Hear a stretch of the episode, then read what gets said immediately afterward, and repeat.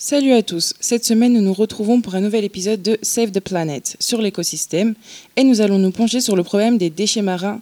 Aujourd'hui nous recevons comme invités trois experts de l'Organisation mondiale de la santé. Ludovic, bonjour. Bonjour. Thomas, bonjour. Bonjour. Mohamed. Bonjour à tous. Et bonjour à vous. Depuis ces dernières années, nous entendons beaucoup que les déchets marins sont un vrai problème pour notre société. Mais faut-il s'en inquiéter? Effectivement, ces dernières années, on note une augmentation massive de déchets dans nos mers et océans, et cela engendre de nombreux problèmes. Comme l'a si bien évoqué mon collègue, les déchets augmentent. Parmi ces derniers, le plastique en compose la plus grande partie. D'après Plastique Odyssée, chaque minute, 19 tonnes de plastique sont déversées dans les océans, soit l'équivalent d'un camion de poubelle. De plus, d'après le ministre de l'écologie, 75% de déchets marins sont du plastique, parmi eux 40 à 50% sont des sacs plastiques. De surcroît, 80%, 80 du plastique vient de la terre et 20% de la mer, selon Plastique Odyssée. Il faut donc s'occuper de la terre avant la mer. Mais tous ces pourcentages, ils représentent quoi dans la vraie vie, Mohamed? Effectivement, Nora, voici un exemple concret permettant de se rendre compte de l'ampleur de ces déchets. En Méditerranée, entre l'été 2016 et 2021, plus de 12 tonnes de déchets ont été repêchés par plus de 170 000 pêcheurs. Cela montre qu'un pêcheur ne peut pas aller pêcher sans attraper de poissons accompagnés de toutes sortes de déchets, dont la plupart sont des plastiques. Donc, au lieu de revenir avec du poisson, les pêcheurs reviennent avec des déchets.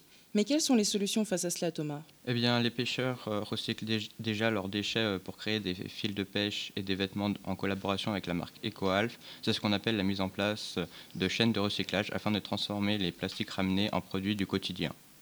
Il y a également des solutions prises par l'État, comme l'arrêt de production des sacs plastiques à usage unique ou encore l'arrêt des cotons-tiges et des pailles. De plus, à haute échelle, les pays du G20 s'engagent par exemple à réduire leur production de déchets. C'est en changeant notre manière de consommer et de vivre que les choses peuvent changer. On entend également parler que le plastique dans la mer est majoritairement microplastique. Mais cela veut dire quoi, Ludovic?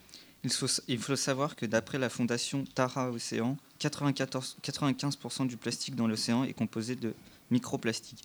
Ces déchets représentent près du tiers des 9 millions et demi de tonnes de plastique déversées chaque année en mer. Waouh, c'est impressionnant. Mais qui sont ces microplastiques, Thomas? Il y a deux sortes de microplastiques. Les primaires sont les déchets qui étaient déjà des microplastiques quand ils sont arrivés en mer, et les secondaires sont des déchets qui sont devenus microplastiques en se décomposant dans la mer. Mais quels sont ces devenirs à ces déchets, Mohamed? D'après la Fondation, seulement 1% des déchets plastiques flottent et le reste coule ou se dégrade ces, microparticules. On compte plus de 5000 milliards de particules impossibles à repêcher. Cela a-t-il un impact sur les animaux? Tout à fait. Voici deux exemples. 94% des estomacs des oiseaux marins de la mer du Nord contiennent du plastique et 86% des tortues marines les ingèrent. Les microplastiques détériorent également leur habitat. Par exemple, les bébés tortues qui essaient de rejoindre la mer mais qui n'y arrivent pas à cause des déchets qu'ils rencontrent. Ce qui peut les mener à leur mort et d'autres tortues se retrouvent échouées sur la plage avec des sacs plastiques autour du cou. Ils sont donc néfastes pour le biotope et pour de nombreuses espèces marines. Mais revenons sur le microplastique. Où est-il possible d'en trouver, Thomas? Dans les fibres textiles comme les vêtements synthétiques qui ensuite se retrouvent dans les océans car les systèmes de, fil- de filtration des machines à laver sont défaillants.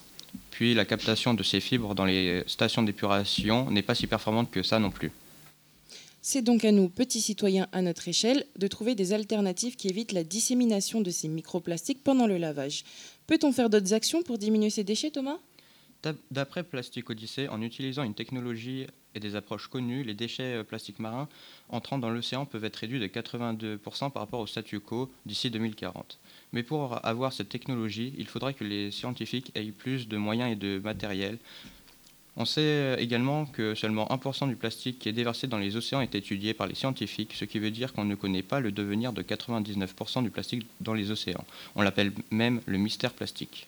C'est un réel problème, certes, mais tous les pays ne sont pas en capacité de fournir ces moyens. T'en penses quoi, toi, Mohamed? Comme le dit bien souvent Simon Bernard, le cofondateur de Plastic Odyssey, la majorité des déchets proviennent de- des pays en développement ou bas à revenus. Comme par exemple l'Inde connue pour ses plages de déchets, les décharges en plein air au Liban, et qui n'ont pas le moyen de mener de véritables actions contre des déchets.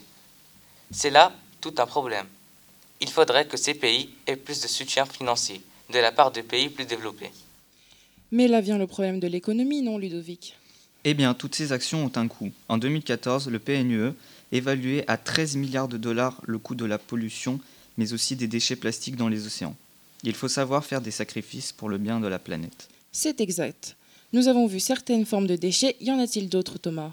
Il y a les déchets liquides qui sont également présents dans nos océans, comme les, hydrocarbures et les eaux et, boues polluées, rejetés de manière continue par les entreprises car ils ne peuvent pas ou, ou ne sont pas traités par ces dernières. On peut donc retenir que les déchets marins sont plus que des petites bouteilles en plastique. Il y a bien des choses derrière cela. Eh bien écoutez, merci beaucoup à vous trois d'avoir répondu à toutes mes questions. Et bien évidemment, merci à vous mes chers auditeurs pour avoir suivi ce nouvel épisode de Save the Planet et à très bientôt.